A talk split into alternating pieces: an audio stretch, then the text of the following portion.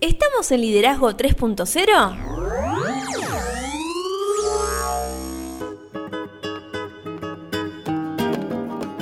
Bienvenidos a Liderazgo 3.0, un espacio que crece día a día y en el que analizamos un tema poco trabajado como es el liderazgo. Quienes conformamos este espacio comprendemos que el liderazgo es un concepto que cambia vidas y lo hacemos con el fin de agregarle valor a cada uno de ustedes, nuestros oyentes. Quien les habla Lorena Gestols y me acompaña como siempre el señor Beto S. ¿Cómo le va? Todo bien, ¿usted señorita qué cuenta? Excelente, arrancando una nueva semana. Otra semana movida, la anterior, movida esta, movida la que viene. Muy Nos movido, gusta Abril. estar en movimiento nosotros. Sí, como tiene que ser. La verdad que muy contento, muy contento por lo que nos está regalando Liderazgo 3.0. Todo el equipo está muy contento con las vibras que están llegando, los Sí. comentarios, el feedback que llega. La verdad que solo palabras de agradecimiento. Nos llenan el alma de alegría cada vez que recibimos esos mensajes. Sin lugar a dudas, además ver cómo estamos dando los primeros pasos, porque yo tengo la sensación de que son los primeros pasos de grandes, de un gran camino que estamos eh, emprendiendo con Mentoría 3.0. Pero antes que nada, vamos a recordar dónde se pueden contactar con Sí. nosotros. ¿Dónde nos pueden encontrar? Estamos en Instagram como Liderazgo 3-0, en Facebook como 3.0 Liderazgo. Nuestro canal de YouTube es Liderazgo 3.0, atentos esta semana. Y nuestra web es www.liderazgo30.com.ar. Yo hoy dejé el cafecito. Estoy tomando unos mates, bien argentino. Nos preguntaban esta semana si, si tomamos mate. Me pasó, me pasó en una de las mentorías que me conecté yo con mi té, Claro. porque tengo ciertas formas de una persona adulta, muy adulta, mucho más adulta de mi edad. Así que yo con mi tecito estaba ahí. Me preguntaron, ¿no tomás mate como Messi? Sí, pero bueno, yo había arrancado mucho más temprano, ya había el primer termo de mate ya, ya había desaparecido, pero muy contento, muy contento con la repercusión de Mentoría 3.0. No, me parece que es un espacio en el cual estamos brindando muchas herramientas. Las personas que se animaron a sumarse, la verdad que hasta recién, hasta antes de empezar a grabar, hemos tenido el comentario incluso de una de las personas que, que se sumó a este nuevo espacio. Sí. Y creo que estamos logrando agregar valor y ayudar a las personas a crecer, que me parece un montón. Y ellos nos ayudan a nosotros. Esto es como una cadena de favores. Ellos crecen con nosotros y nosotros crecemos con ellos. Sin lugar a dudas, sin lugar a dudas, porque nos dan la posibilidad de nosotros seguir aplicando las herramientas que tanto conocemos y les intentamos transmitir a través del podcast. Pero la verdad que muy contento en este mes de abril, mes del trabajo en equipo, creo que eh, es justo decir de que todas las personas que se suman a Mentoría 3.0 trabajan en equipo junto a nosotros. Y claramente nosotros somos la cara, pero detrás de nosotros hay todo un equipo que... no- Equipazo. un equipazo que nos sirve de sostén y, mm, y sin ellos esto no sería posible. Comparto totalmente lo que, lo que acaba de comentar usted.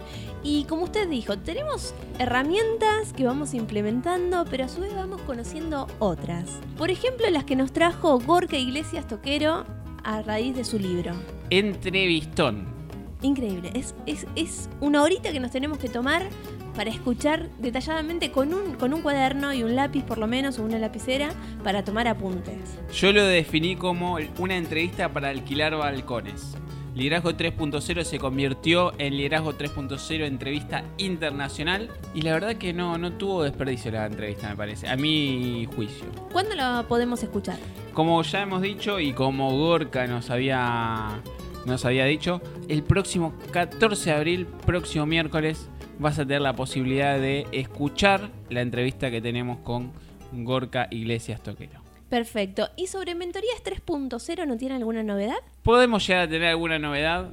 En principio, yo le diría que esté atenta esta semana. Bien. A- mí me sorprende mucho la capacidad que tiene este equipo de no se queda quieto una semana. No, no existe. De hecho, yo creo que es imposible decirle cuál es el futuro de Mentoría 3.0 de acá a dos semanas porque el fin de semana que viene todo el equipo se encarga de desbaratarme todo lo que tenemos armado. Incluso me pasó a mí. Me tocó conectarme a, a una asesoría con una planificación que mandaron y yo dije, ay, bueno, vamos y la, creatividad que tiene el equipo como para, para ir sumando elementos Sí, increíble. y estrategias para seguir agregando valor. Increíble, increíble. Lo único que salió de Motus propio fue el video que subimos a las redes agradeciendo. Salió divino usted, ¿eh? Vi- me, me sienta bien los filtros de la cámara. Le puso filtros. Es que si no era impasable el video. Pero bueno, a ver, a ver cuando usted le da la cara. Igual, pronto, pronto. igual me contaron por ahí que usted anda en, otra, no, nos está engañando a nosotros. No, generamos otro espacio para agregar valor también. No sé, a mí me dijeron que nos Un está espacio engañando. para los más y- pequeños. Y, en el otro espacio va, No. pone la cara, habla, se hace la simpática. La verdad es que estoy muy dolido con eso. Pero eh, no me hago, soy simpática. Bueno, pero las nuestros oyentes de Liderazgo 3.0 también quieren conocerla Bueno, a usted. ya pronto, ya pronto me van a tener. Una cosa increíble. Estoy enojadísimo. Vamos, vamos a ver cómo tenemos la agenda esta semana. Bueno, A ver si podemos Voy, voy a llamar a su videos. mm, a su secretario, Claro, a ver a si mi representante. a su representante, a ver si me da un lugarcito en su agenda, a ver si podemos tomar unos mates por lo menos. Bueno, en el último episodio comenzamos a ver la necesidad que tenemos de crear equipos de trabajo. Vimos cómo se forman y también cuáles son sus fases. Y hoy vamos a seguir desarrollando este tema hablando específicamente sobre las funciones y los roles que existen en un equipo de trabajo. Qué temazo, ¿no? Ahora sí, metiéndonos un poquito más seriamente en el episodio Después de de hoy. haber vivenciado la, la entrevista con Gorka, este tema... De taquito tiene que Sí, salir. sí, te queda latente ahí la entrevista del miércoles. Sí, sí. Y, Para complementar lo que hoy hablamos. sí, y lo que vamos a hablar también en la proxi, el próximo lunes. Este mes tenemos. De hecho, tenemos una segunda entrevista ahí que todavía no sabemos de qué vamos a hablar ni con quién. Pero, me gusta esa, esa incertidumbre. pero bueno, hablemos de funciones de los equipos de trabajo. Lo primero que podríamos decir es que para implementar la autogestión, los equipos de trabajo claramente deben llevar a cabo algunas funciones de manera colectiva y coordinadas por un líder, que podemos llegar a mencionar algunas. Y... Sí. ¿Qué le parece si vamos una y una?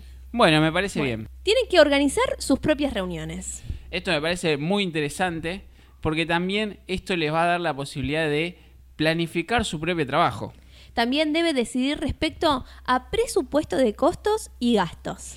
Y a su vez también, claramente, si hablamos de planificación, realizar la planificación de la implementación de los asuntos que se le encomiendan al equipo. Y algo súper importante es que tiene que autoestablecer nuevos cometidos y tareas. Qué importante esto, ¿no? Que eh, sea casi autónomo el equipo, que pueda trabajar, que logre establecer los objetivos por sí mismo. Me parece que es muy importante si logramos que el equipo camine como si fuera una persona más. También debe controlar sus propios resultados y sus niveles de, produ- de productividad. Porque a su vez el equipo, si está bien ensamblado, va a lograr revisar sus propios programas de trabajo. Y también debe introducir medidas correctas en su propio trabajo. Claramente, hoy vamos a ver que tenemos un montón de roles, diferentes personas. Claramente, lo que le- nosotros le podemos brindar a un equipo no es lo mismo que le podemos brindar a otro, más allá de que nuestras cualidades son las mismas, porque muchas veces los equipos tienen eh, necesidades que nosotros, aunque no tengamos las cualidades, debemos cumplir para tapar el hueco. Y por eso el equipo debe prever el impacto que tendrán las decisiones o recomendaciones en el resto de la estructura de ya sea proyecto, empresa o en el contexto donde el equipo funcione. Y por último, esta acción que me parece que tiene que ser previamente analizada en cómo llevarla a la acción. Esto de controlar el comportamiento y productividad de sus miembros. Qué importante esto, ¿no? Sí, también esto lo hablamos con Gorka en la entrevista que va a salir el miércoles, ¿no? Cómo aprender a comunicar y cómo aprender a establecer prioridades, a, a informarse con lo que, lo que sucede en el grupo, ¿no? Esta palabra controlar, no un controlador tipo mm, estricto, ¿no? Es un controlador que tiene que ir acompañando a ese equipo. No un controlador autoritario, sino eh, el estar encima para no perder detalle. Y algo que, mm, que hablábamos en la entrevista, qué importante es cuando tenemos un problema o algo, un momento difícil, qué importante hacer algo tan simple como preguntar. Sí.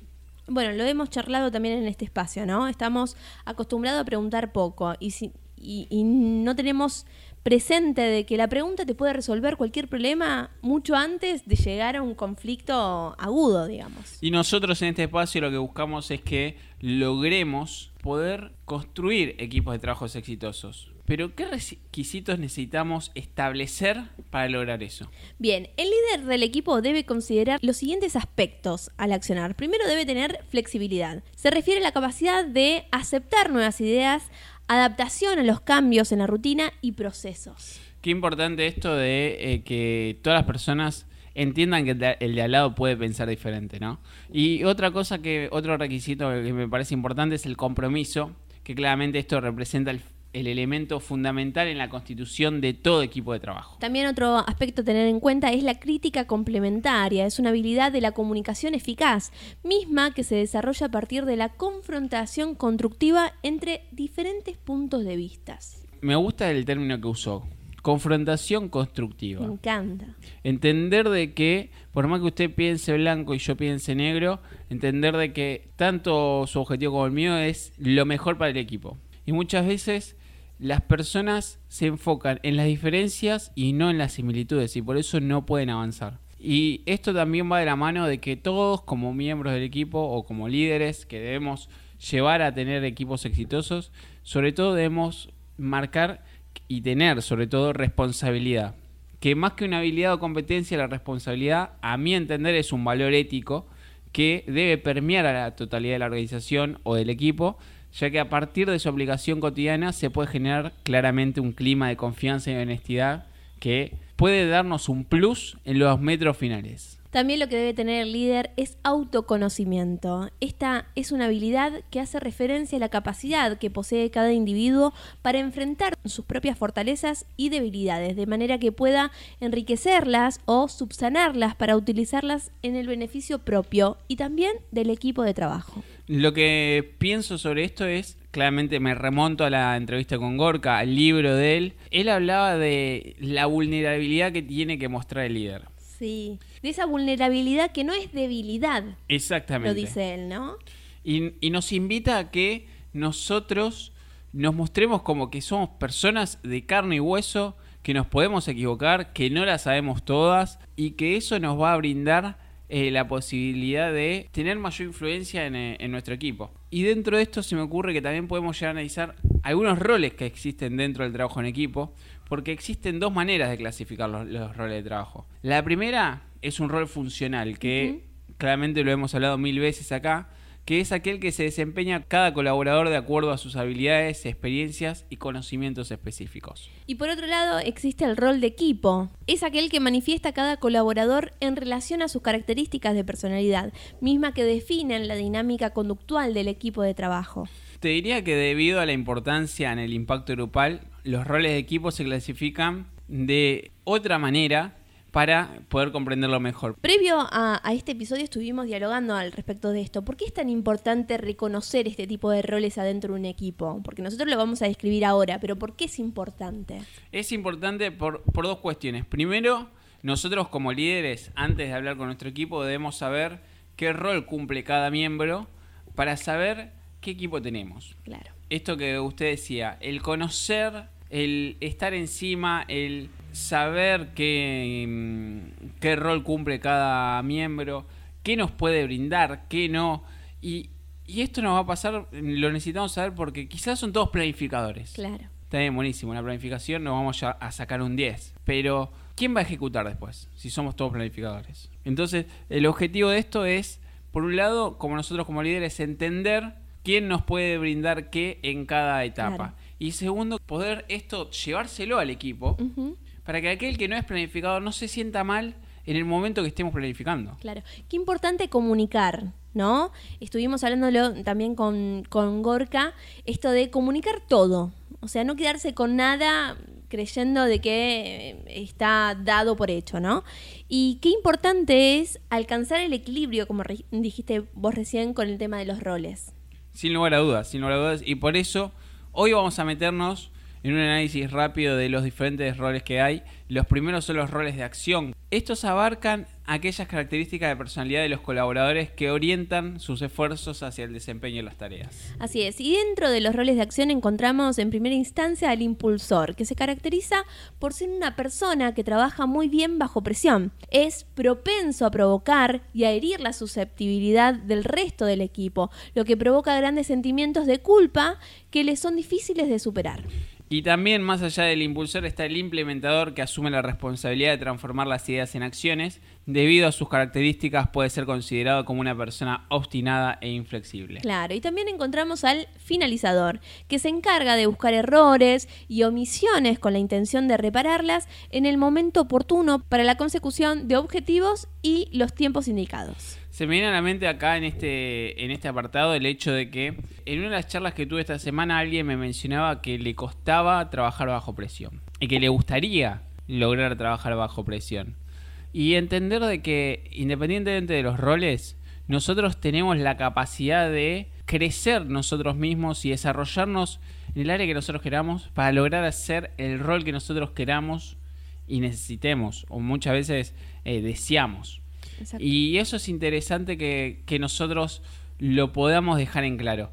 Y aparte de los acción están los roles sociales, que estos indican la orientación de colaboradores que se esfuerzan en la creación, mantenimiento y potencialización de las relaciones interpersonales. Y dentro de los roles sociales encontramos al coordinador. Es el rol más importante al interior del equipo, ya que es quien estimula, organiza y orienta las actividades del resto de los colaboradores. En ocasiones puede ser percibido como una persona manipuladora que asume todo el crédito del trabajo del equipo para sí mismo. ¿Qué rol este, no? Un rol duro, un rol con aspectos muy marcados, eh, muy interesante como para analizarlo.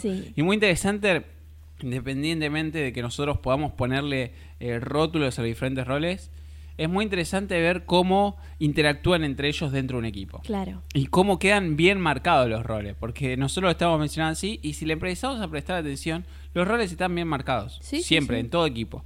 Y otro, dentro de los roles sociales encontramos también al investigador de recursos, que este se caracteriza por ser demasiado optimista y por perder el interés tan rápido como inicia sus tareas. En ocasiones, defrauda la confianza de los demás debido a su falta de seguimiento de los acuerdos. También encontramos al cohesionador, que se caracteriza por su baja capacidad para trabajar bajo presión.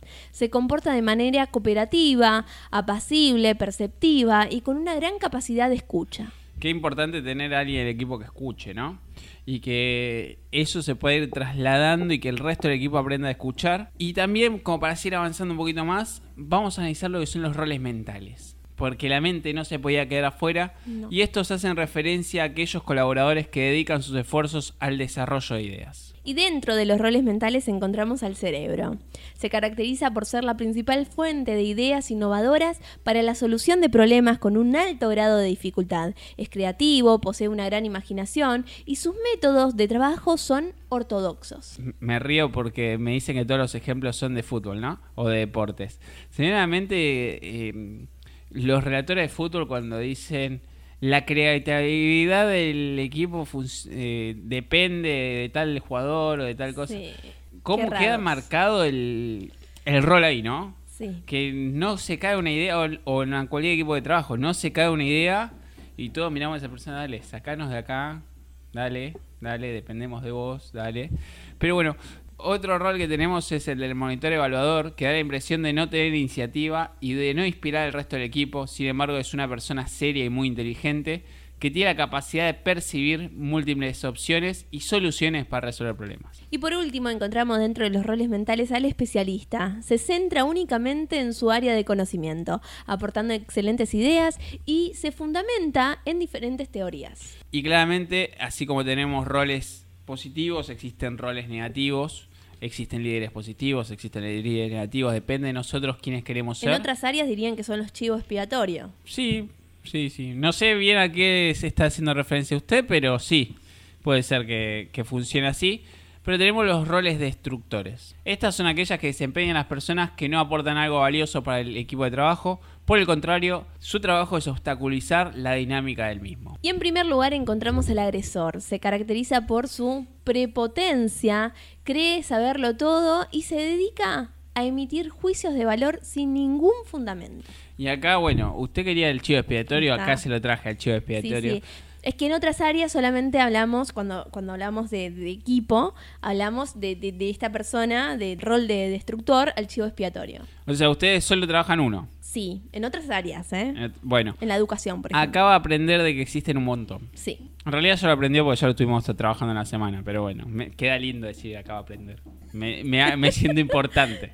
Siempre estamos en, en continuo aprendizaje. Pero bueno, el chivo expiatorio ¿Quiere, explicar usted el chivo expiatorio? eternos aprendices. Eh, explíqueme usted, ya que tiene tan claro el chivo expiatorio. Bueno, el chivo expiatorio posee un nivel de autoestima tan bajo que responde a cualquier situación culpándose de lo malo que ocurre en el equipo. ¿Sabe que ahora que me dice eso, se me vienen un montón de ejemplos de Chupetero? Sí. Sí. Es que, eh, a ver, los roles que nosotros estamos describiendo, si bien existen en un equipo de trabajo, en nuestro seno familiar hay muchos de estos roles. Totalmente, en la vida diaria.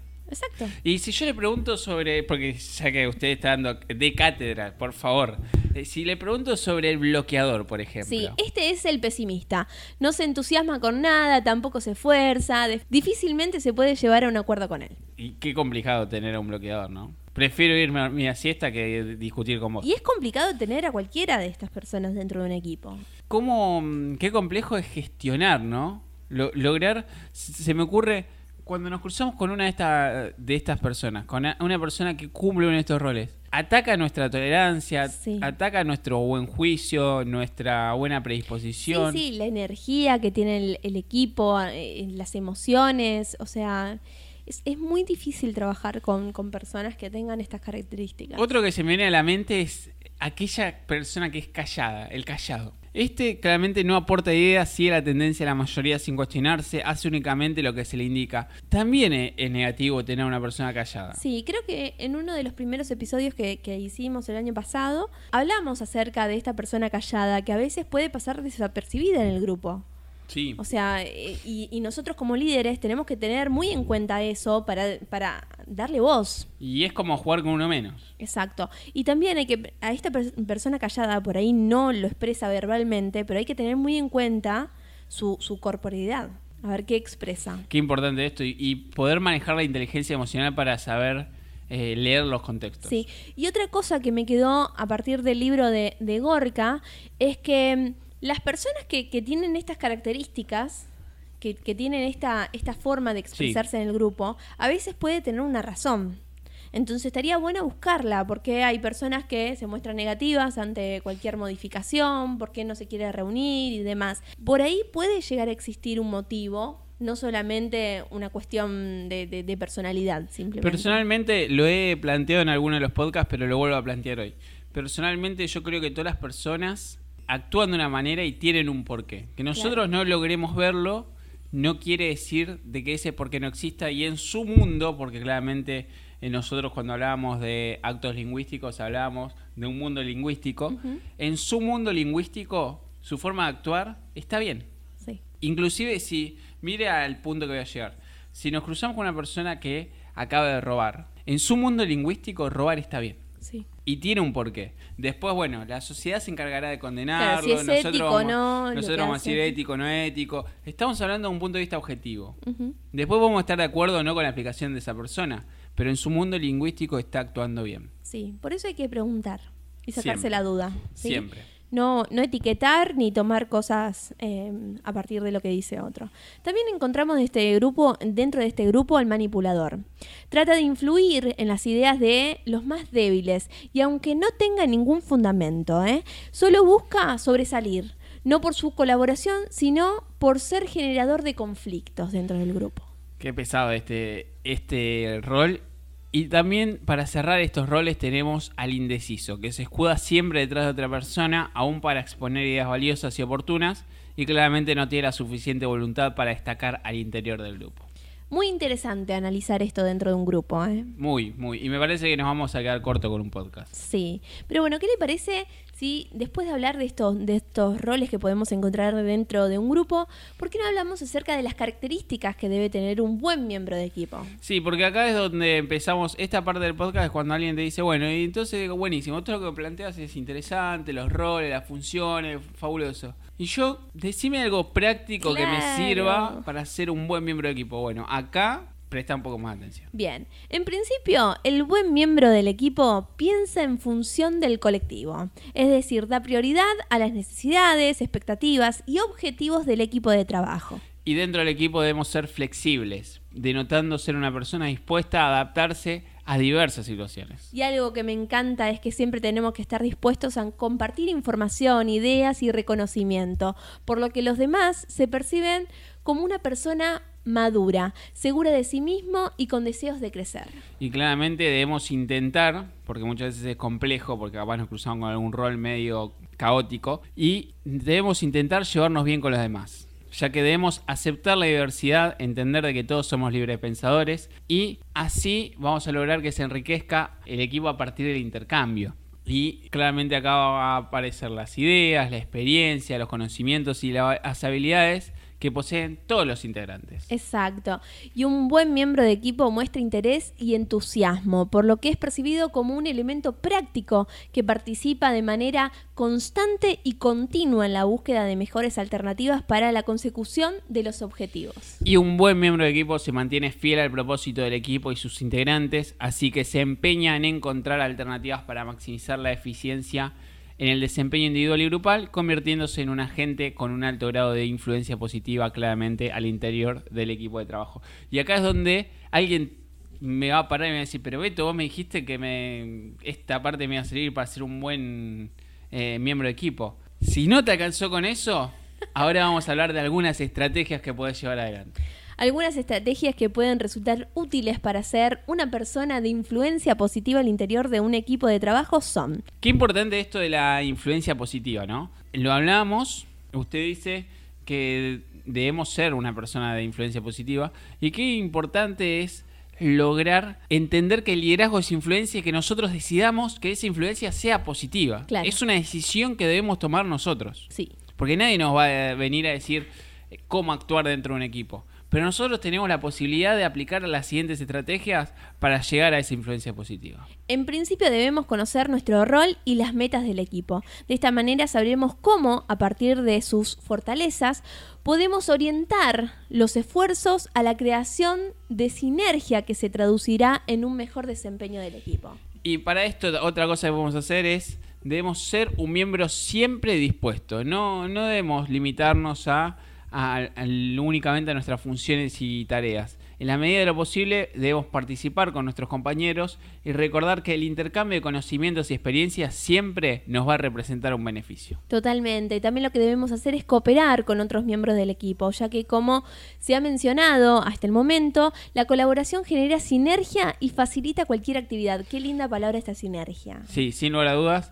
En otro contexto, la sinergia se la explica como Gregor, Una energía que emana del equipo que tiene... Un sentimiento, una... Increíble. Lo que genera es increíble y por eso también debemos alentar y ayudar a nuestros compañeros y debemos procurar desarrollar habilidades sociales que nos conviertan en una persona positiva, confiable y de buenas intenciones, de manera que seamos siempre bien recibidos y tomados en cuenta para el desarrollo de metas cada vez más ambiciosas. Y no te olvides en este proceso de compartir el elogio. Recordá que el trabajo en equipo es el resultado del esfuerzo de todas las personas que lo construyen. De manera que es importante agradecer y reconocer el apoyo y el aprendizaje obtenido mediante la experiencia de trabajo con todos nuestros compañeros. Acá se me vienen a la mente varias cosas. Es como que mi cabeza explota de ideas.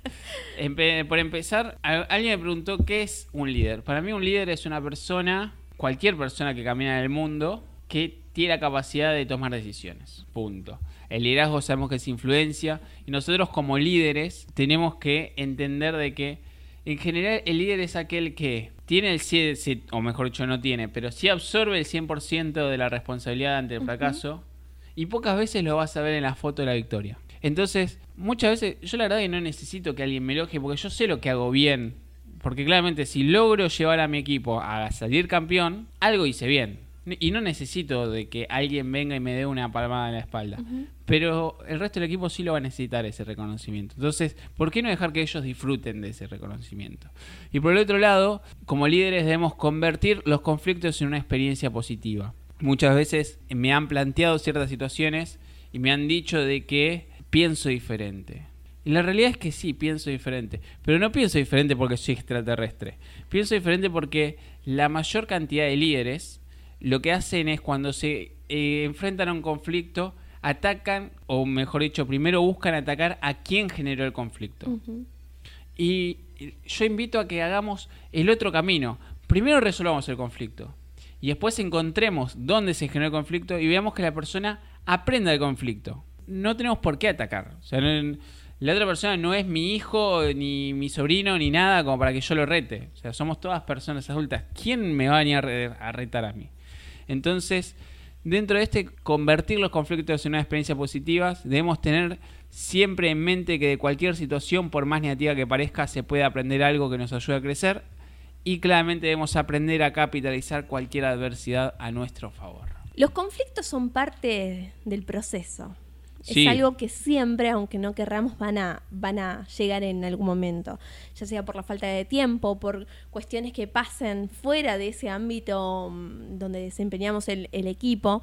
Esta semana me pasó de escuchar una resolución de problema de, de otro equipo y lo presté, presté mucha atención porque me pareció que estuvo mal, mal abordado esa resolución de conflicto. Como usted dijo recién, fueron directo a señalar quién había producido el conflicto y lo expusieron de una manera que la persona quedó como mm, con una sensación muy negativa y con pocas ganas de seguir trabajando en ese equipo. Yo después analizaba qué, qué tan importante sería trabajar con ese equipo para que esa persona se vuelva a sentir parte y no se sienta señalada como, como en ese momento de la reunión en donde se expuso. Es como que pusieron cartel de se busca y le pusieron Sí, ahí sí, sí, su cara. sí. Y la realidad es que yo creo que el, problema que tenemos en esta sociedad, y creo que es la gran discusión, yo he discutido con muchísimas personas, porque así como me ve, tengo mi carácter, pero he discutido con muchísimas personas porque tienen un paradigma muy antiguo de cómo manejar equipos. Claro. Muy antiguo. En la antigüedad, hablemos de 50, 60, 70, 80 años atrás, el liderazgo que se predominaba y el único que se conocía era el liderazgo autoritarista. O el autoritario, si le gusta más. Y si usted analiza, el liderazgo autoritario se hace fuerte en la época en donde los ejércitos estaban de moda. Claro. Porque era todo guerra, guerra, guerra, guerra. Y esto es simple. Un error tuyo le puede costar la vida a un montón de personas. Es claro de que se lo crucifica a la persona que comete un error.